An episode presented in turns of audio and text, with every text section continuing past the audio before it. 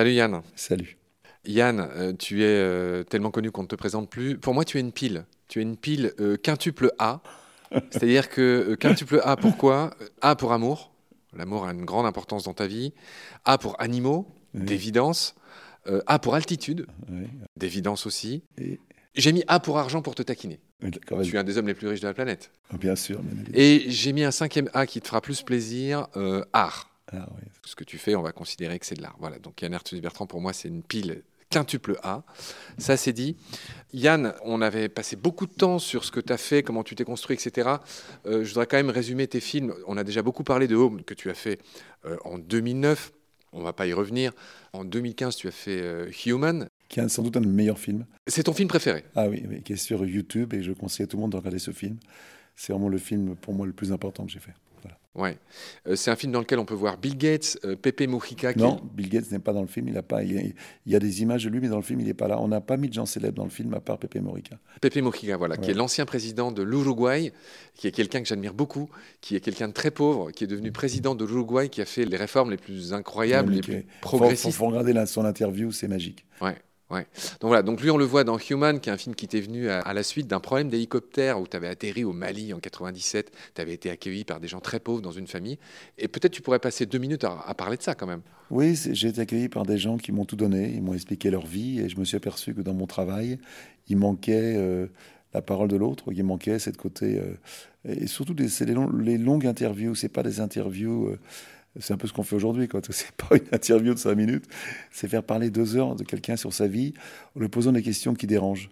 Euh, et, euh, et, surtout, qu'est-ce que c'est que le bonheur? Est-ce qu'on s'est pardonné euh, Quel est le sens de la vie? Toutes ces questions un peu essentielles qu'on devrait se poser tous les matins, enfin, quand on ne se pose pas.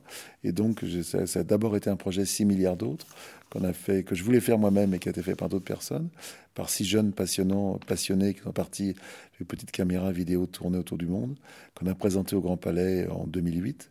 Et puis après, c'est devenu ce film Human, que sans doute c'est la meilleure chose que j'ai faite avec une. Il y a près d'une heure, on parlait de la 4 trilogie hier, de ce film de voilà de, Godfrey Reggio. Godfrey Reggio, euh, voilà, et qui j'ai beaucoup inspiré. Il y a une heure de dans ce film sans commentaire, puis deux heures de personnes qui parlent de leur vie. Et c'est gratuit sur YouTube. Je vous conseille de, je vous conseille de le regarder. Voilà. Ça peut, ça peut transformer un petit peu votre vie, tout ça. 2009, on l'a dit, Home. 2015, Human. Euh, en 2019, tu as fait un film euh, dédié aux femmes, Woman, avec une co-réalisatrice Anastasia Mikova qu'on avait évidemment envie de citer. C'est un peu le film, c'est Human. Quand on a fait Human, on s'est aperçu de la résilience et de l'importance euh, incroyable des femmes dans nos vies euh, au quotidien et qui n'étaient pas assez mis en avant. Et je pense que c'est. Et donc pendant deux ans, on a fait ce film Woman. je peux te dire que moi, alors j'ai fait aucune de ces interviews, que c'est des femmes qui le faisaient. C'est des questions assez intimes. Euh, je peux te dire que j'ai beaucoup pleuré en regardant ces interviews de femmes, et je peux dire que je regarde ma mère, mes sœurs, ma femme d'une façon différente depuis que j'ai fait ce film. J'étais un peu transformé par ces interviews de femmes. C'est beaucoup plus compliqué d'être une femme dans ce monde d'hommes que, voilà, que d'être un homme, c'est évident. Bon, c'est en tout cas ta contribution, ton cri d'amour, hein, le quintuple A, tu te souviens euh, aux femmes, à ta maman, aux femmes de ta vie, etc., à tes sœurs peut-être, et puis à toutes, toutes les femmes qu'on connaît et qu'on aime. Euh, j'en étais juste à énoncer tes films. Tu, en 2021, avec euh, cette fois-ci, tu t'es entouré de Franck Courchamp, qui est un chercheur célèbre de l'ISIEB, un institut de systématique et, et de biologie. et ton film de 2021 s'appelle Legacy. Et là, on te voit beaucoup plus, toi, face écran. Tu es devenu un, homme de... Non, c'est à la fin du film quand tu racontes un film, quand tu racontes l'histoire du monde et que tu vas vers ce côté catastrophique sur lequel on va, euh, euh, c'est drôle parce que Attenborough, dans son film euh, sur Planet Earth, à la fin, il vient à l'écran aussi, il parle directement. Et c'est une idée que j'ai eue, pas du tout en le copiant, mais je me suis dit, faut te mouiller, quoi. Il faut, faut que tu ailles, toi. Il faut regarder les gens dans les yeux et leur dire ce que tu ressens pour que ça passe mieux. Voilà, donc on a fait ça. C'est pas, je n'ai pas dit que je le referais, euh, mais je trouvais que ça, fonctionnait bien. C'est ton film, c'est ce que tu as envie de dire toi, et donc faut l'assumer. Voilà, donc je me suis mis. Euh, c'est pas là, c'est de quand même ce qui n'est que 3 ou 4 minutes à la fin du film. Hein. Je je suis pas beaucoup dans le film quand même. C'est la fin du film où j'apparais. Voilà. Yann, euh, on a parlé de chacun de tes films. J'aimerais que tu nous parles de tes héros. Je vais t'aider, hein, ceux, que tu mentionnes dans ton livre. Tu as déjà parlé un peu d'Alain Bougrain-Dubourg. Il y a beaucoup de femmes parmi tes héros. Il y a Claire Nouvian. Mmh, il y a Jane Goodall, qu'on a déjà cité mille fois. Il y a Vandana Shiva. Mais c'est drôle comme les, les héros de l'environnement sont souvent des femmes. Hein. C'est quand même c'est incroyable même de penser de Carson, tu vois, jusqu'à Nouvian ou Greta Thunberg, c'est des femmes quoi. Comme quoi les femmes ont cette sensibilité, cette intelligence peut-être euh, que peut-être que nous les hommes euh, est perdu euh, dans notre ambition, on a oublié. Et je pense que les, les femmes ont un, sens de la protection, de la famille, des autres plus importants. C'était un peu nunuche que je dis, un peu con, euh, peut-être un peu discussion de comptoir, mais... Ça, c'est l'adjectif que tu as collé libé, nunuche. Oui, oui, oui. Ça, c'était... Et voilà, et donc... Dans Legacy, justement, je mets en, scène euh, Suzuki, euh, cette fille qui a parlé en 92, et Greta Thunberg, que j'aime beaucoup. Greta, alors maintenant, elle est en train de changer complètement. Je, je la voyais l'autre jour, physiquement, elle a changé, c'est une vraie jeune fille maintenant. Mais je trouvais qu'elle avait en elle cette espèce de souffrance quand elle parlait, et que c'est ça qui a touché tout le monde. Et qu'on n'a pas le droit de se moquer d'elle. Ce qu'elle dit est tellement juste. je me suis pas mal engueulé pas mal de gens, en la défendant, en tout cas. Ouais je recherchais ce qu'avait dit euh, Libé sur toi, je trouvais que la phrase était incroyable. Le photographe à moustache affiche une écologie nunuche et héliportée qui brasse l'air du temps. C'est ouais, ça, oui. Je me souviens, j'achetais Libé tous les jours, je peux dire que je ne l'ai plus jamais racheté. et, et, je, et, je, vois cette c'est drôle parce que c'est une rare fois que je me suis vraiment mis en colère parce qu'il se moquait, par exemple, euh, moi j'ai la chance, une la chance, quoi, je sais pas, mais la, j'ai l'honneur d'avoir des écoles qui portent mon nom. Et il se moquait des enfants qui, euh, qui, euh, qui m'avaient choisi, c'est les enfants qui votent en fin de compte. Ça, c'est grâce à la télé. Quoi. Je sais très bien que c'est pas, c'est pas sur moi, c'est les convictions qu'on porte, qu'on met en avant. Mais, euh, et c'était très méchant ce papier. Et c'est drôle, je vois un jour le, le gars qui a écrit ce papier, je dis mais comment tu peux quelque chose si méchant sans me connaître, sans m'avoir même interrogé? Oh, Mais c'était pas du tout méchant, c'était une parodie. C'était tellement méchant. D'ailleurs, ils l'avaient retiré des archives de Libé, tellement c'était méchant. Ils avaient toute une série comme ça, ils l'avaient retiré. Il y avait, il y avait Johnny Hallyday, il y avait bon. Bon, c'est pas très grave. Et je me souviens très bien, quand je vois le papier, j'ai vraiment mis une telle colère J'étais prêt à prendre l'avion, à l'époque où je prenais l'avion, j'étais dans le sud, pour foutre mon poing dans la gueule du mec. Je me dis, mais attends, à l'ancienne, quoi, tu vois. Je me dis, ça m'a mis en colère. Heureusement que je ne l'ai pas fait, parce que ça aurait fait le tour des élections. Je me dis, mais comment est-ce qu'on peut écrire une connerie pareille? Comment est-ce qu'on peut. Euh, et il se trouve que ce jour-là, euh, ma belle-mère. Euh, meurt. Donc je passais à une tristesse. J'ai complètement oublié cette histoire parce que je l'aimais beaucoup. Donc ça m'a calmé. Mais d'abord, je n'aime pas la méchanceté. Assez étonnamment, tu verras rarement dire du mal de quelqu'un. Alors peut-être que parce que c'est pas dans ma façon de voir le monde, quoi. Je pense que la, méchanceté, la haine, te nourrit pas euh, positivement, quoi.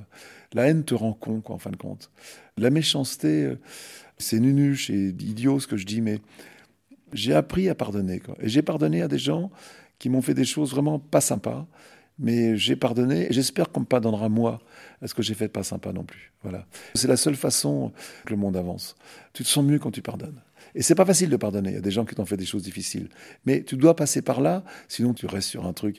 Et voilà.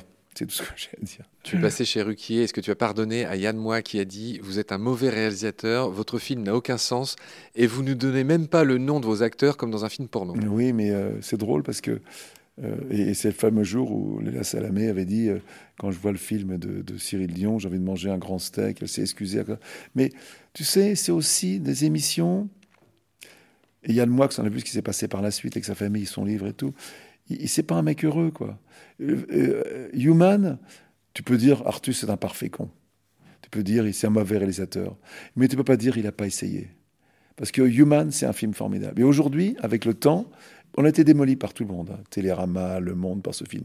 Et c'est un film qui porte des valeurs. Et aujourd'hui, on te cite souvent les gens disent Ah, Human, qu'est-ce que c'est bien. Comme quoi, au bout, d'un certain temps, tu vois, les, choses changent.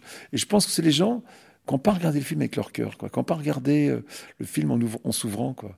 Ils ont vu que, que je sais pas, j'étais sûr. Moi, je savais que j'allais me faire attaquer sur ce film. Mais mon équipe se dit Yann, on va pas t'attaquer sur ce film, pas possible. Euh, parce que ce film, c'est pas moi qui l'ai fait, c'est les gens qui donnent les interviews. C'est, ce qu'ils disent qui est important, c'est pas moi. Moi, je suis rien dans ce film. Tu vois, le film commence d'ailleurs par un type qui tue une mère et sa fille, qui est en prison, à qui la grand-mère pardonne tout ça. Et il explique que ce pardon, il est devenu quelqu'un d'autre en pleurant. C'est magnifique, cette histoire. C'est un cadeau inouï que m'a donné ce type-là en faisant cette interview. Et on l'a mis en ouverture pour bien montrer Bon, bien sûr, tu peux ne pas aimer un film, mais tu peux pas dire que j'ai pas essayé, quoi. Mais de toute façon, dès que tu parles de bonté, de bienveillance, de trucs, les gens n'y croient pas, quoi. les gens pensent que derrière tout ça, il y a un intérêt. Tu vois, c'est, euh, on est dans un monde quand même, euh, surtout maintenant que les réseaux sociaux, extrêmement méchants, je trouve. Et je vois bien autour de moi, sur la réserve en train de faire en bas, de dire oui, mais il aime pas la chasse, il a les moyens de le faire, il trouve des mécènes. Tu vois, il y a, un côté, alors tu essayes de partager les choses. Alors peut-être qu'on le fait maladroitement, peut-être qu'on a mal présent. Je me dis, bah, voilà, faut que faut que j'essaye de, montrer les choses, de faire, montrer les façons de faire. Tu vois, moi, je vois la fondation, on travaille avec des mécènes. On s'est fait démonter au moment du Z-Event. Voilà, il faut accepter qu'on n'est pas parfait, euh, qu'on essaye. Et je pense que mon rôle, c'est aussi d'amener l'écologie là où il n'y en a pas. Quoi. Donc c'est pour ça qu'il faut travailler un peu avec tout le monde et le faire avec bienveillance, ne pas faire dans, dans un intérêt financier, ça ne marcherait pas. Dans l'intérêt de faire avancer les choses. Voilà. Quand tu fais une fondation, euh, tu n'as aucun intérêt personnel financier. Quand tu fais ce qu'on fait en bas, réserve une association, il n'y a aucun intérêt financier là-dedans. Tu me disais que tu étais un mendiant professionnel. Euh. Ah oui, si on est, quand es, bah, tu sais, je m'occupe d'un orphelinat, bon, je ne vais pas, pas me mettre en avant, mais on fait beaucoup de choses et on cherche des moyens tout le temps pour aider. Bon, ben, l'aider, c'est de pleurnicher pour trouver des moyens, quoi on va pas passer des plombs, mais, mais ça va me faire un lien avec Vivant. Un des trucs qu'on te reproche, mis à part tous ces trucs qu'on a déjà dit euh, dans les autres épisodes, euh, photographe de cartes postales, etc., c'est aussi cette idée d'inventaire permanent, de catalogue. et, moi-même qui fais des épisodes très longs et tout ça, c'est un truc qu'on me reproche souvent, c'est de faire des catalogues. Les gens supportent pas les catalogues, les inventaires, etc. On en pense qu'on en veut, en tout cas, voilà. Yann, dans cet épisode... tu as fait Vivant, tu l'as vu, donc tu l'as regardé l'inventaire. Oui, cette fois-ci, je l'ai regardé. Tu m'as engueulé la dernière fois qu'on s'est vu à Montier, parce que alors c'était un peu compliqué, mais je, je bossais, j'avais pas pu le voir mais, j'avais vu que les, dix dernières minutes. Bref, cette fois-ci, je l'ai vu, je l'ai vu très attentivement. On va pas enchaîner tout de suite sur Vivant. Je voudrais, euh, puisqu'on parlait de Human, je voulais vraiment. Pour ce film, vous avez posé à 6000 personnes une quarantaine de questions. Alors, je ne les ai pas retrouvées, les questions, mais moi aussi, je voudrais te poser deux, trois questions à laquelle j'aimerais que tu me donnes à chaque fois une réponse ultra courte. Sinon, on est encore là pendant deux heures. Alors, est-ce que tu es heureux? J'essaye, j'essaye. Tu sais, être heureux, c'est un, There's no way for happiness, happiness is the way. Tu connais ça? C'est euh, non, je, je, non, je, je, je n'ai pas trouvé encore. Euh, non, je, je, ne, je, recherche. Euh, je commence la méditation pour essayer d'être heureux. Voilà, je prends des cours de méditation, j'essaye. Si tu avais une baguette magique, tu changes quoi? Sur le monde ou sur moi? Ah, bonne question. Allez, on va dire sur les deux. J'aimerais redevenir jeune. voilà, ça, c'est un truc que j'aimerais bien. Recommencer ma vie avec ce que je sais aujourd'hui, la faire d'une façon telle plus utile. Euh, et certainement, euh, énergie fossile. Quoi. Comment essayer de, de, comprendre aux gens que les énergies fossiles sont en train de nous tuer, tout simplement. Bon, toi qui es un, grand amoureux du vivant, je passe à une autre question. Si tu étais un arbre, lequel? Un chêne, sûrement, oui. Comme celui dans lequel il y a ta belle cabane, là. Si tu étais un oiseau? La mésange qui vient me voir tous les matins. Ou un rouge-gorge, j'aime bien le rouge-gorge, il a un côté. Euh, il vient près des hommes, il est. Euh, mais j'aimerais pas être un oiseau, en gros. Pourquoi? Je sais pas, c'est trop fragile, c'est un manque de solidité. Euh, voilà, la prochaine question, c'était un mammifère, vas-y. alors j'allais passer au poisson. Poisson, non, je ne veux pas être un poisson non plus. C'est vrai? J'aime pas l'eau. Non, j'ai un peu peur sous l'eau. Bon. Je suis pas très bon. j'ai besoin de maison à Port-Cros. Un, insecte pour ton humilité. Hmm ou une toute petite chose La fourmi ou l'abeille. Les abeilles, c'est formidable. La façon dont les abeilles, euh, la démocratie des abeilles, c'est formidable. Allez, eh un mammifère pour finir Oh, l'éléphant, bien sûr. L'éléphant, c'est un animal qui est magnifique. Les racines du ciel Qui ne mange pas d'animaux, qui dérange beaucoup, qui est, qui est costaud, qui, impressionne. C'est un animal que j'aime beaucoup. Un bel animal. Bon, Yann, on va enfin parler un peu de, de Vivant, ton film qui sort. C'est encore un, un, inventaire. Je vais tout de suite le dire, c'est un film que j'ai adoré, qui dure 1h40. Et en gros, l'idée de Jenny, c'est que cette fois-ci, c'est pas toi qui fais les images. Tu as sollicité environ 200 photographes et, vidéastes, dont certains très connus, hein, euh, pour t'envoyer leurs images. Et vous avez construit un film avec des images qu'une équipe n'aurait jamais pu avoir. C'est un peu ça ton pitch. Mmh. Quand, quand, j'ai eu le confinement, c'est drôle parce qu'on m'avait demandé de faire un film sur la, biodiversité en France, c'était euh, Disney Nature, qui était basé en France, il m'a demandé ça. Et j'avais pas tout pensé, euh, je pouvais faire un film autrement que filmer moi, quoi. Et je me suis dit, je c'est plus moi d'aller passer des heures sous une tente, et surtout, j'aurais jamais pu faire ce que j'avais envie de faire. Il faut savoir que les films animaliers aujourd'hui sont beaucoup faits avec des animaux apprivoisés, hein, des animaux euh, en studio. Il y a très peu de films qui sont faits avec des animaux sauvages, vraiment dans la nature, extrêmement peu, à part le film des loups de, de Bertrand et tout. C'est vraiment des films faits avec des animaux acclimatés, quoi voilà, apprivoisé, on peut le dire. Hein, voilà. Imprégné, on dit, voilà, imprégné. et donc, pendant le confinement, je me suis beaucoup promené dans la, dans la forêt et j'ai été saisi parce que c'est le moment où plus rien se passait, quoi. Tu promènes tous les jours dans la forêt. Et j'ai vu, euh, du mois de mars, euh, où il y avait euh, pas une feuille, j'ai vu tout pousser, quoi. Je me, et j'ai vraiment été saisi par l'harmonie dans la nature. Une espèce d'harmonie incroyable, tous ces arbres qui vont vivre toute leur vie au même endroit, qui doivent s'entendre avec, leur, avec leurs voisins les, je ne peux pas dire que les animaux revenaient plus que d'habitude, mais j'ai pris conscience qu'il y avait une vie que je connaissais pas autour de moi, que ça m'intéressait. Je voyais, j'apercevais un cerf, une biche, euh, tout, sans les voir vraiment, qu'on voyait dans les pieds. Donc je me suis dit, il y a un film à faire, et j'ai pensé faire un film en demandant euh, sur la biodiversité en France, en demandant à tous les gens euh, qui travaillent, qui filment les animaux, de m'envoyer des images. Et j'ai pas été déçu parce qu'on a reçu 700 heures de rush. Euh, et euh, vraiment, de combien de contributeurs? Oh, Je crois qu'il y a eu 250 euh, personnes qui ont envoyé des images. Et pour le film, il y a une centaine de personnes qui ont pris des images. Et j'aurais aimé faire plus long, j'aurais aimé faire des séries. Je pense, qu'on en, je pense que c'est comme une matière, on peut faire plus. je verrai comment ça va venir. et, et, la difficulté, ça a été de, de, raconter une vraie histoire à ça. Parce que je voulais faire un catalogue, je voulais mettre tous les animaux. Je disais, je disais toujours, toi, je, je me suis dit l'autre jour, il nous manque dans le film, il nous manque la punaise de lit, voilà, qui est un animal quand même qui, fait partie de nos vies malheureusement et dont il faut savoir parler. Euh, et donc elle n'est pas dans le film. Et si j'avais su, je l'aurais mise, toi. Donc je voulais qu'il je y ait tout. Je voulais qu'il y ait les tiques, je voulais qu'il y ait les cerfs, je voulais qu'il y ait les vers de terre, et, plusieurs espèces de vers de terre. Et je voulais que c'est un catalogue. Et c'est difficile de, de un, un catalogue, c'est pas un truc que tu lis, quoi. Ça se feuillette. Et je voulais, voilà, donc essayer de, et on a eu beaucoup de mal avec Rémi Dupuis travailler, avec Marc Giraud, qui a dû nous donner un petit coup de main à la fin. On a, a, tous, on a tous, tous mis à la main à la pâte. Euh, et, ça a été beaucoup, beaucoup plus long que je pensais. On a pris euh, pratiquement euh, six mois de plus qu'on devait faire. Comme d'habitude, comme toujours d'ailleurs sur, sur mes films, on expose les budgets et on travaille beaucoup plus dessus parce qu'on est un peu perfectionniste. Tant que c'est pas exactement comme on a envie, voilà, on continue à changer. Et encore aujourd'hui, quand le film est pratiquement fini, on continue des choses. Voilà. C'est un film, c'est. Ce que j'aime bien dans le film, c'est d'abord c'est un travail d'équipe. et ce qui est intéressant, c'est quand tu as une production, tout le monde s'y met. Il y a Laurence, euh, la monteuse, il y a euh, Armand Amar qui fait la musique, il y a l'ermite, euh, voilà, Tristan qui, qui reçoit les images, Florent Gillard qui travaille depuis longtemps avec moi, il y a mon assistante, il y a Thomas Laverne qui fait la post-prod. Tout ça, on est tous passionnés, chacun dit un peu ce qu'il a envie de dire, et on avance ensemble. Et on, s'écoute les uns les autres. Je te dis pas que j'écoute toujours. C'est moi qui décide à la, fin, du compte, malheureusement. Mais quand même, tout ça, ça me nourrit. Quoi. Et donc, c'est un film collégial. Mais, et, et c'est pas un film de moi. C'est un film de toute une équipe. Alors bien sûr, il faut que quelqu'un décide un moment, et souvent, tu as 10 personnes qui voient le film, et 10 personnes disent un truc différent, parce que c'est normal.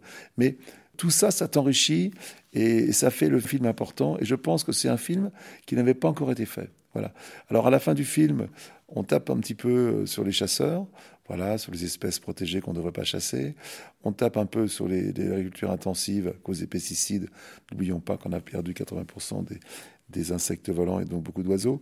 Tu me disais hier que France 2 t'a fait refaire trois fois la fin. Oui, on est en train de discuter avec France 2 parce que voilà, ils sont pas, ils estiment qu'on met un peu les, les Français les uns contre les autres. Je pense pas, donc on essaye, on va, on va trouver un terrain d'entente. Mais je suis, voilà, j'ai un peu du mal à faire des concessions là-dessus avec ton beau sourire. Yann, euh, je voudrais juste dire deux, trois trucs sur ce film. Alors, l'idée de Jenny, c'est effectivement de l'avoir ouvert à des contributions d'une centaine, tu as dit, de, contributeurs qui sont tous très très bons et qui ont été chercher des images fabuleuses qu'une vraie équipe, enfin qu'une vraie équipe, qu'une équipe par exemple de la BBC ou une autre prod aurait eu du mal à, rassembler. Et donc vous avez inventé avec Rémi, euh, euh, l'auteur du film, un, scénario qui commence dans l'eau. Et c'est drôle parce qu'il nous balance un animal que je connaissais pas, les hermelles. Mm. Hermel, c'est des, petits vers hein, qui ressemblent à ceux qu'il y a dans Avatar, là, qui, rentrent à l'intérieur de leur trou et qui ressortent pour épurer euh, l'océan. Puis voilà, tu as, tout un fil qui se déroule. Tu parles des 500 000 km de cours d'eau en France. Tu parles. C'est énorme, hein, c'est incroyable. Mais oui, tu énonces beaucoup de chiffres. Tu dis qu'il y a 500 000 km de côtes, 3 mers, un océan en France, 17 millions d'hectares de forêt. J'aime les chiffres. Mais oui. on, me le reproche. On, on, retombe dans ça. Mais je, je dois quand même reconnaître moi qui, pareil, brasse beaucoup de chiffres, beaucoup de concepts, beaucoup d'histoires dans Baleine sous gravillon, que tu m'as appris des choses dans ce film. Euh, chaque animal, il y a, y a, vraiment des renseignements très pointus et très précieux sur chacune des, très nombreuses espèces. Alors c'est drôle, en bas à gauche, il y a toujours le nom de l'animal qui, est présenté. oui, ça c'était je voulais faire. Au début, tout le monde m'a dit non, on ne peut pas se faire. En fin de compte, on a laissé le nom de l'animal s'inscrire sur l'écran parce que ça nous permettait aussi de voir l'image à l'écran sans vouloir forcément en parler. Voilà, c'est pas, on peut parler de tout. Et, moi, j'aime bien. toi, dans le film de Perrin sur les océans, je regrettais qu'il racontait pas plus d'histoires sur ce qu'on voyait. Et je trouvais ça un film magnifique, mais ça m'a vraiment manqué de ne pas avoir plus d'informations. Tu apprends plein de choses qui sont à la fois basiques et très utiles et très peu sues. Tu expliques par exemple concernant les papillons que sur 5000 espèces, il n'y en a que 250 qui vivent le jour. Oui, ça c'est incroyable. C'est presque tous des papillons de nuit. tu expliques que, chez les abeilles, il y a le droit de vote, qu'elles argumentent pour mmh. choisir un mmh. nouveau logis ou ce genre de choses. Mmh. Tu expliques que toute la vie dans les bouses, ça j'imagine que c'est Marc, euh, Marc Giraud qui, a dû t'emmener sur ce terrain-là. Euh, tu racontes ce petit papillon là dont la larve est élevée par les fourmis, tu racontes comment ça se fait.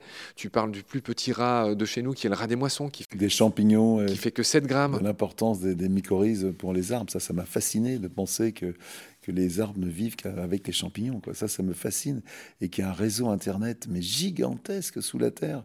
Dans une cuillère de, à café de terre, il y a entre 500 mètres et un kilomètre de mycorhizes.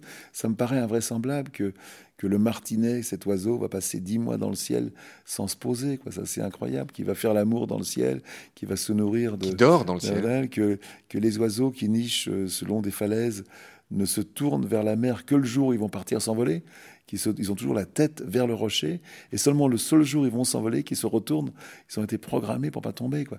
Tout ça, c'est euh, assez extraordinaire, et qu'on a tellement, tellement à apprendre de la vie animale autour de nous. Quoi. Mais, mais ce que je veux dire, c'est que c'est des infos qu'on entend rarement, qui sont précieuses. Euh, tu dis par exemple qu'un un, animal aussi méprisé que le pigeon biset qu'il y a partout dans nos villes, eh bien, à, la base, ce sont des oiseaux qui sont rupicoles, ça veut dire qu'ils vivent tous sur des falaises. Tous ces animaux qui ont envahi nos villes, enfin ces oiseaux, à la base vivaient sur des falaises. Exactement. Non, c'est un peu d'émerveillement pour savoir que tous ces animaux, c'est en France, quand on vit dans un. En, en compte, les animaux ayant peur de l'homme, ils, ils, vivent cachés, quoi et que toi, la, la jeunette, euh, la jeunette, qui a déjà vu une jeunette Qui a vu un blaireau vivant, quoi C'est un blaireau, il y en a énormément. Les animaux sont terrorisés par l'homme, et donc ils, ils, ont appris à vivre la nuit. C'est quand même dommage. Mais moi, mon rêve, serait qu'on remette des, de, mettre des cerfs dans le bois de Boulogne, par exemple. Tu vois, j'adorerais qu'il y ait des cerfs au bout, à côté de ma fondation, qu'il y ait des cerfs et des biches. Ça serait extraordinaire. Mais malheureusement, ça se fera pas parce que les voitures, voilà, je te passe les détails. Tu finis le film en disant qu'en France, il y a deux fois plus de végétariens que de chasseurs, et tu comprends pas qu'il y ait toujours autant d'espèces euh, chassées en France. Il y en a 90, on le rappelle. Euh, il y a un Mais je suis pas contre la chasse. Euh, parce qu'on a besoin de la chasse, et je ne suis pas quelqu'un anti-chasse. J'ai chassé, chassé moi-même. Mais pourquoi pas bien le faire quoi? Pourquoi le faire d'une façon raisonnable? On est le pays d'Europe, le, le, le, moins vertueux là-dedans. quoi. C'est dommage. Voilà. Et, j'ai des amis chasseurs, donc voilà, je ne veux surtout pas on, vit dans cette banalité du mal, euh, de la viande industrielle, de l'agriculture intensive. L'agriculture intensive fait beaucoup plus de mal à la biodiversité que la chasse. Hein. Attention, il euh, faut le savoir. Ouais. Et, pour finir sur une note positive, tu parles souvent de la banalité du mal, c'est une de tes grandes expressions, avec le fameux saisir sa chance, mais tu évoques aussi dans ce livre, et c'est ça l'espoir, tu évoques la radicalité du bien. Oui, je pense que tu sais, on vit dans un monde comme extrêmement angoissant. Quoi. Tu vois, les, news du matin, euh, moi je regarde tous les jours la page Planète du Monde.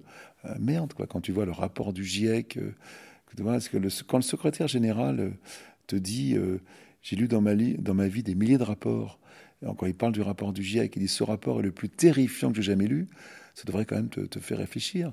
Quand il dit, quand il va au Pakistan et qu'il dit le monde va vers un suicide collectif, à cause des énergies fossiles.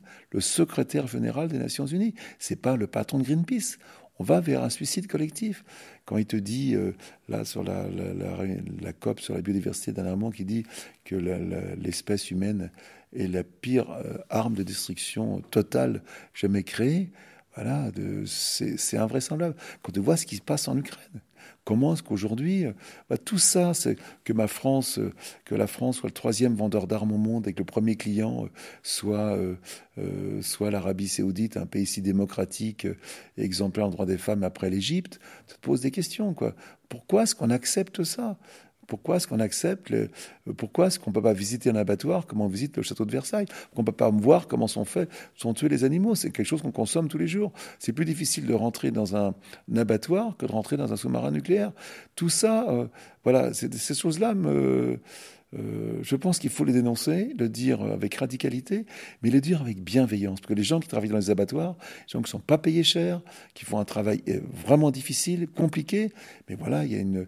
Et que qui est responsable ben, C'est les gens qui consomment. Excuse-moi. Alors, je vais le dire d'une façon très radicale et, et peut-être dérangeante, mais quand tu manges une tranche de jambon, tu participes à la déforestation en Brésil. Basta. Euh, voilà, il faut le dire. Tu participes à cette énorme euh, dépense d'énergie qu'il a fallu pour, pour élever ces animaux domestiques. Tu participes à la souffrance animale. Voilà. Euh, moi, il m'a fallu longtemps pour le comprendre. Et pourquoi moi je comprends et pas les autres. Je me dis, pose, je, suis pas plus malin que les autres. Je me dis, pose la question, pourquoi on n'est pas tous végétariens? Parce c'est la chose la plus facile à faire. Voilà, je te parle de ça.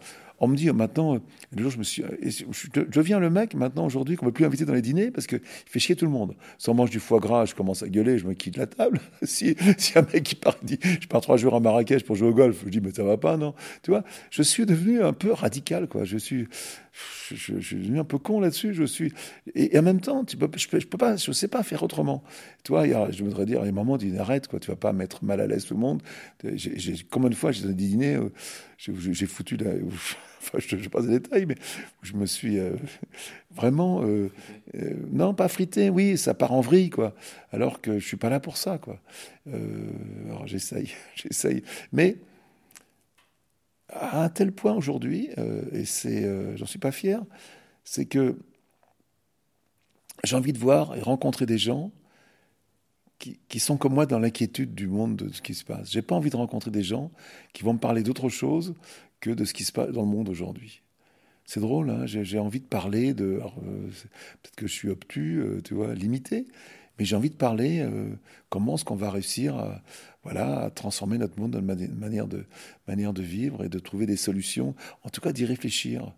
Et, je pense que on n'a pas donné, le, alors toi tu connais, c'est une chose que je dis souvent, mais on a besoin d'une révolution et elle ne sera pas politique, parce qu'on n'a pas donné aux politiques le mandat on n'a pas donné aux hommes politiques le mandat de changer le monde.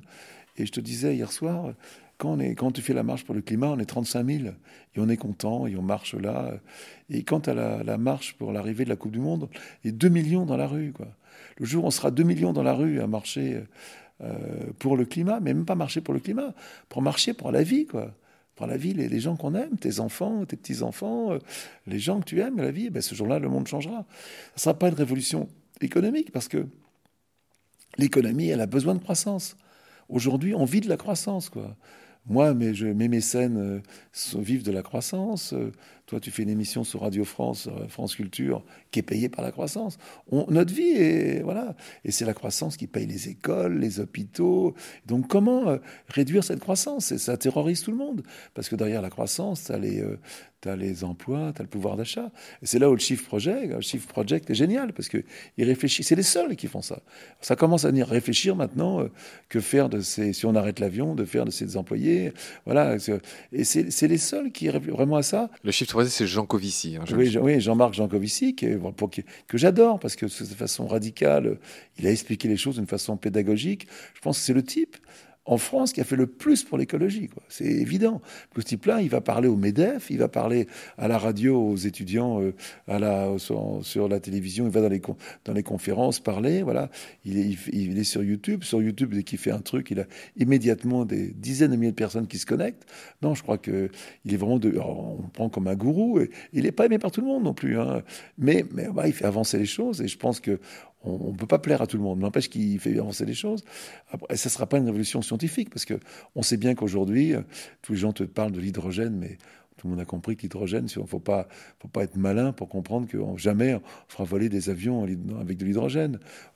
Pour mettre l'hydrogène dans un avion, il faut qu'il soit à moins 260 degrés. Déjà, tu as compris. Mais surtout, ah, l'hydrogène, c'est quoi? C'est pas un carburant, c'est un stockage d'énergie on stocke de l'énergie électrique ou, fossile à travers, l'hydrogène. Aujourd'hui, l'hydrogène, euh, c'est fait euh, à 90% ou 95% par des énergies fossiles, parce qu'on a besoin d'hydrogène pour faire de l'acier, par exemple. Non, mais alors, on, voilà, les panneaux solaires, les éoliennes dont personne ne veut. Tout, on est dans un monde où on pense que la science va nous sauver. On est piqué au génie humain. Mais le, voilà, les, les rapports du GIEC te montrent bien qu'aujourd'hui, la science, on invente des choses formidables. Euh, voilà, il y a Internet, la, communication, mais ça ne sauvera pas. Aujourd'hui, malheureusement, il faut arrêter de consommer les énergies fossiles. C'est tout simple. Il faut arrêter. Il faut arrêter. Est-ce que le... Et quand Jean-Marc Jancovici te dit il suffirait de réduire de 5% chaque année notre consommation d'énergie fossile, personne n'en parle. Personne n'en parle. On pourrait essayer de commencer de faire 2 ou 3%.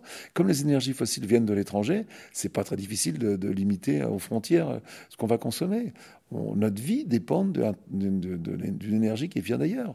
On est à part le nucléaire, on est complètement à la merci euh, d'autres pays. On voit ce qui se passe avec l'Ukraine aujourd'hui. C'est quand même terrible de penser que la, guerre en Ukraine va faire plus pour l'écologie, voilà, pour les énergies fossiles, que tout ce qu'on dit depuis des années. C'est terrible de penser à ça. C'est terrible. Le, on, vit dans un pays euh, qui dépend d'autres pays pour notre, énergie. Comment on va sortir de ça? Comment on va euh, aller vers cette banalité du bien, y réfléchir tous ensemble? Et c'est là où la Convention citoyenne était vachement intéressante. Parce que tu vois que 150 Français, choisis par hasard, qui ont eu sept week-ends, et ça c'est une idée géniale qu'a eu Cyril Dion, et Dieu sait que j'admire ce mec pour ça, et bravo pour cette euh, initiative de la Convention citoyenne, hein, qui a vraiment été menée d'une façon formidable par Cyril Dion et Mathilde Limer, parce qu'elle a vraiment monté, ils ont vraiment euh, fait quelque chose d'unique. C'est 150 Français qui n'étaient pas écolos, pendant sept week-ends, qui ont été formés à l'environnement. Cette intelligence collective a fait qu'ils ont fait des propositions encore plus radicales que, moi je pourrais faire. Et donc cette, intelligence collective, c'est quelque chose pour moi euh, d'essentiel. Et on prépare une émission de télé que je voudrais faire pour France 2. On essaie de leur vendre le projet, de prendre une ville de 20 000 habitants et de les faire changer sur tout, tu vois, sur l'accueil des réfugiés, sur le bio, sur la mobilité, avec les associations locales. Tu vois. C'est eux-mêmes, la ville eux-mêmes, c'est la ville de demain en fin de compte. Un laboratoire. oui, où on va pouvoir se prêter, de plus acheter, se prêter les tronçonneuses, les voitures, d'amener de, plus de bio de, s'occuper plus des vieux. Quoi. Une espèce de, de, euh, laboratoire et de, filmer ce qui marche et ce qui marche pas. C'est quelque chose qu'on ne peut pas faire. Et voilà, elle s'appelle la ville du changement. Et vraiment, la Convention citoyenne, ça m'a donné vraiment confiance dans l'humanité. Tu vois, de voir ces gens, j'ai j'ai assisté à la fin où ils pleuraient tous de joie. Et quand tu vois le, ils, ils, se sont, ils ont pris sur leurs épaules le rôle de citoyen. Ça a été bafoué par Macron à la fin. Et je suis persuadé que, ça viendra du bas et pas d'en haut cette force-là qui est fragile des choses. Mais Macron, il est prisonnier de, tellement de choses. Tu sais, Nicolas Hulot, il me disait, quand il était à la ministère, il a fait 2000 réunions.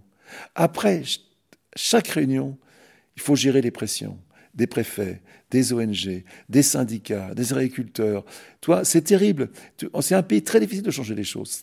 Et, Macron, quand il a reçu les, propositions de la Convention citoyenne, il a été bloqué, coincé. Bien sûr, il a. de toute façon, on a des hommes politiques qui manquent de courage. On a manque parce que l'homme politique, il a quand même euh, il, fait les, il travaille avec les sondages, avec une, c'est ça qui est important, qu'avec euh, avec l'avenir électoral. Et donc quelque part, il y a un manque de courage évident de dire les choses en face. Mais ils essayent.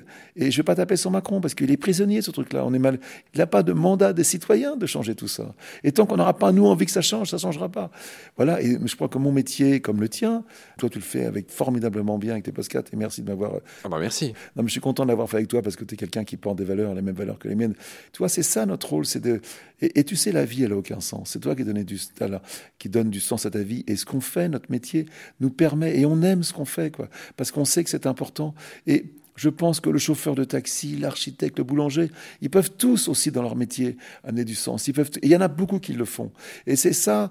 Et tu sais, bien sûr, on va vers un monde difficile et compliqué. Et sans doute qu'on n'y arrivera pas, et je le sais, moi je le ressens très bien, parce qu'on est parti, on n'arrêtera pas aujourd'hui ce qui va se passer. Mais même, toi, si mes petits-enfants avaient euh, un cancer du, cerveau, et qu'on me disait, il n'y a que 3% de chance de s'en sortir, eh bien, je me focaliserai là-dessus. Je me focaliserai sur les 3% de chance. Et aujourd'hui, quand on parle de la vie sur Terre, il faut se focaliser sur les 3% qui nous permettra peut-être euh, d'éviter ces catastrophes annoncées. Yann, tu m'as dit ça avec tellement de foi, un tellement beau sourire. Je vais évidemment te lâcher la grappe dans, très peu de temps, parce que c'est vrai qu'on a fait un marathon d'enregistrement. Ça fait, ça, fait longtemps que je suis avec toi. Je suis arrivé déjà depuis hier soir. Je te remercie encore de m'avoir accueilli chez toi. Je voudrais te poser la question traditionnelle de Baleine sous gravillon, celle que je pose à tous les invités. Je voudrais savoir ce que tu mets derrière le titre de cette émission, Baleine sous gravillon. Qu'est-ce que ça t'inspire? Est-ce que euh, tu y as déjà répondu pendant deux heures, tu vas me dire, mais est-ce que voilà, est-ce que ça t'inspire quelque chose, euh, notre titre? Je vais être très sincère avec toi, ça m'inspire rien. enfoiré. Non, c'est pas enfoiré parce que je, il paraît que c'est une expression connue, une baleine sous le gravillon. Je l'avais jamais entendue. Ça me va, mais ça se réfère à l'anguille sous roche? Ça te parle? Tu, vois, tu, vois, tu connais l'expression anguille sous roche Très bien, très bien, très bien. Et donc tu vois qu'en gros, la baleine sous gravillon, c'est ce qu'on appelle une hyperbole, c'est-à-dire c'est une exagération à vocation un peu comique, mais aussi pour faire réfléchir, de cette anguille qui est devenue une baleine sous cette roche qui est devenue un gravillon. Pour pas voir la baleine, comme me dirait, comme m'a dit euh, Ananda Guillet de Cocopelli, tu sais, les semences libres et reproductibles. Ananda, il a dit, pour pas voir la baleine sous le gravillon, il faut vraiment ne pas vouloir la voir. Lui, c'était ce qu'il m'a dit. Je, ne connaissais pas. Je, vais m'en servir peut-être maintenant. Euh, mais. Euh, tu sais, je vais faire un truc très biblique, très chrétien, alors que nous ne le sommes pas trop tous les deux, même moi, même pas du tout. Je voudrais juste te dire que moi, j'aime bien tes titres parce qu'ils sont d'une simplicité justement biblique. Quoi de plus simple que home, euh, bah, la maison, mmh. human, l'humain. Tu as fait woman, woman sur les femmes. Là aujourd'hui, tu fais vivant qui est ce terme dont nous nous sommes tous emparés, nous autres naturalistes. On ne dit plus nature, tu l'as remarqué. Nature est connotée, nature acte la séparation de l'homme et justement de ce qu'on appelle la nature, alors que le vivant essaye de les rassembler. Donc tes titres, je dois avouer, tu vois, là pour le coup, ben, tant pis pour moi, euh, j'aurais pas euh, mon... Non, je suis désolé, je suis désolé. Je, suis triste d'ailleurs de ne pas te dire quelque chose d'intelligent là-dessus. J'aurais aimé te faire plaisir. C'est pas grave, je me consolerai. Euh, non, mais en même temps, il y a des mots comme ça qui s'imposent, tu vois. Euh, là, on fait un film, le prochain film après Human One, on fait un film sur les migrants. Pour l'instant, on l'a appelé migrant. Alors, les gens me disent non, migrant, c'est pas bien, c'est connoté, les gens n'aiment pas qu'on appelle les migrants, faut appeler réfugiés, exilés. Mais je trouve que migrant, ça veut dire ce que ça veut dire, quoi. Il y a un côté très négatif, euh, migrant, euh, mais il faut l'assumer. Parce que quand tu es migrant, tu es, tu es telle. Euh, et si je fais ce film, pour que ce, c'est pour que ce terme qui suit négatif devienne positif. Peut dire que migrant, c'est un terme que tu dois, accepter chez toi. Que je pense que la, tu sais, euh, moi, je, trouve que je, je j'aide quelqu'un qui travaille à, à, Brazzaville, qui accueille des enfants, et donc les enfants, ils m'appellent tous, tu vois, en WhatsApp ou en Viber sur leur portable. Ça veut dire quoi? Ça veut dire qu'ils ont Internet. Ça veut dire, comme ils ont Internet, ils savent très bien euh, comment on vit, quel est le salaire moyen, ils parlent avec leurs copains qui habitent en France. Mais quand tu vis dans un pays où il n'y a pas de démocratie, qu'il n'y a pas de, de travail, qu'il n'y a pas de service de santé, qu'il n'y a pas d'éducation, tu n'as qu'un rêve, c'est venir dans ce paradis incroyable dans lequel on vit. Et je pense qu'aujourd'hui, parler d'écologie, c'est aussi de parler des migrants. Si tu as 2000 personnes qui sont capables de mourir en bateau pour traverser, pour venir à ce paradis, il ben, faut comprendre que c'est quelque chose. Et je pense que si on, on habitait là-bas aussi, nous aussi on ferait, on ferait ce voyage pour vivre chez nous parce qu'on est tout le temps en train de râler. Bon, moi je suis un privilégié, je reconnais, mais on est tout le temps râlé qu'on n'est pas content. On vit comme dans un pays où l'éducation est gratuite, la santé est gratuite, il y a des aides extraordinaires. Tout n'est pas parfait, il y a des gens qui souffrent et, on le sait bien. Mais quand même, par rapport à ces pays-là, quand tu vas, Dieu sait que j'ai été un paquet de fois à Brazzaville, quand des pays euh, qui sont dirigés par dictateurs qui ne partagent absolument pas l'argent qui touche du pétrole, que les gens, pauvreté absolue, il n'y a même pas un cachet d'aspirine à l'hôpital, tu te poses des questions, quoi, tu vois. Et, je me dis, faut qu'on la grande crise migratoire, elle n'a pas encore commencé. Les gens viendront chez nous. Et qu'est-ce qu'on va faire? Et quand tu auras, euh, on le sait bien avec le changement climatique, on t'explique qu'en 2070, c'est demain 70, il y aura tellement euh, d'humidité qu'on nos corps ne vont pouvoir suer, qu'on sera, qu'on devra quitter, on pourra, sera plus même habitable par l'homme. Mais où est-ce qu'ils vont venir Ces gens? Vont venir chez nous. Il faut qu'on s'habitue à vivre d'une façon différente. Et euh, je pense que ce nationalisme, voilà, qui est porté malheureusement par beaucoup de Français, c'est la plaie de l'humanité, quoi. Les frontières, pour moi, moi, je me sens pas français. Je me sens citoyen du monde, mais complètement. Et quand je suis à Brazzaville, je me sens chez moi, avec des gens que j'aime. Quoi. Je, n'ai pas ce côté, euh, tu vois, on ne parle en permanence. bon, Et tu sais, je vais finir euh, l'interview par ça. J'ai passé ma vie à la, recherche de la beauté. Passé ma vie à rechercher les plus beaux arbres, les plus beaux déserts, les plus belles villes, les plus belles forêts, les plus beaux animaux. C'est ma marque de fabrique. Quoi. Mais c'est quoi la beauté, en fin de compte? On dit que la beauté va sauver le monde. Mais quand on ne parle pas de la beauté euh, telle que je vois, l'arbre, il est là, il va rester là. L'arbre, il va pas changer le monde. Ce qui va changer le monde, c'est les gens qui changent. La beauté, c'est les gens qui font, c'est les gens qui partagent, c'est les gens qui aiment, c'est les gens qui font de leur vie un exemple, quoi. Et, cette beauté, elle a un nom très simple, elle s'appelle l'amour. C'est pour ça que je vais finir en disant que, que je vous aime et que je t'aime. bah, Yann, là, là, tu me Bah écoute, y a, effectivement, c'est la meilleure façon de finir. Moi aussi, je t'aime. Alors, je, je, vais rajouter bien pour pas qu'on croie qu'il se passe un truc euh, indécent entre nous. Je te remercie beaucoup de m'avoir invité, d'avoir pris tout ce temps. Tu as pris la peine de me faire visiter euh, toute cette grande propriété dans laquelle tu habites. La, grande propriété, c'est pas. La, la, la, cabane en, en, haut de cet arbre incroyable dans lequel tu viens écrire tes scénarios. Tu m'as même, on va, on va le dire aux auditeurs, j'ai eu la chance d'aller dans ta chambre où tu m'as montré tous les bouquins que tu lis en ce moment. Donc, je vais pas dire lesquels pour pas faire de jaloux, mais ta chambre est tapissée de bouquins. Tu dis, tu es quelqu'un qui lit beaucoup. C'est-à-dire que je, je, me sens un peu euh, bête et ignorant. Donc j'ai une soif. Euh, et je pense que je fais ce métier pour ça aussi, pour apprendre. Oui. Et souvent je dis, euh, comme une blague, et euh, c'est un peu une formule, mais c'est sincère, c'est que je pense que je ne il vieillis pas, je grandis. J'apprends tous les jours, j'apprends. Et c'est et qu'est-ce que je suis content d'avoir cette chance d'apprendre encore, quoi, d'avoir la capacité intellectuelle de lire, de comprendre, de parler. Et qu'est-ce que les jeunes m'apprennent? Et je, tra je, travaille avec beaucoup de gens. Qu'est-ce que cette passion, ce que les gens m'apprennent, quoi? Et, et j'ai tellement à, à m'améliorer, quoi. Tellement. C'est bien, Yann. C'était un tel bonheur, un tel privilège de pouvoir te parler. Donc je te remercie beaucoup.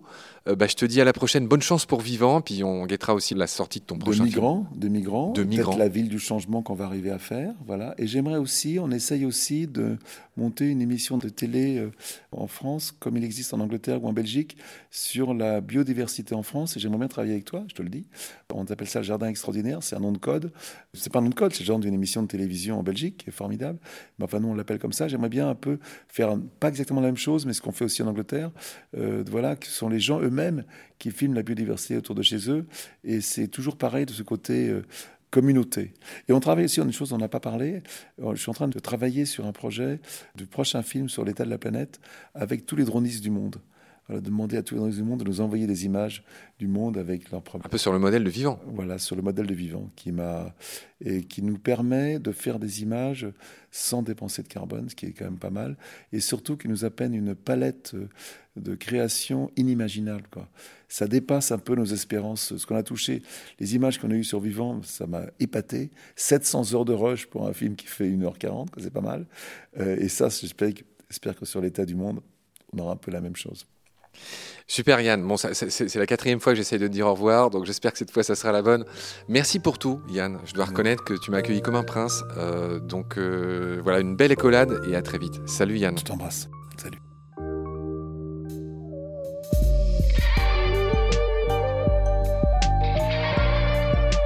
C'est la fin de cet épisode, merci de l'avoir suivi. Pour continuer, nous avons besoin de votre soutien. Et vous pouvez nous aider simplement en quelques clics et gratuitement. Il suffit par exemple d'utiliser le moteur de recherche solidaire Lilo.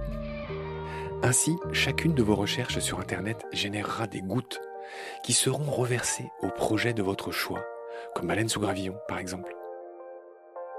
Vous pouvez par ailleurs vous abonner à nos podcasts comme d'habitude, partager les liens, devenir adhérent de l'association BSG ou encore faire un don sur Helloasso ou sur Tipeee. Grand merci par avance. Je remercie tous mes équipiers pour leur aide précieuse. Je vous retrouve bientôt pour de nouveaux épisodes. Et d'ici là, prenez soin de vous et de ce qu'il y a autour de vous. Merci. À bientôt.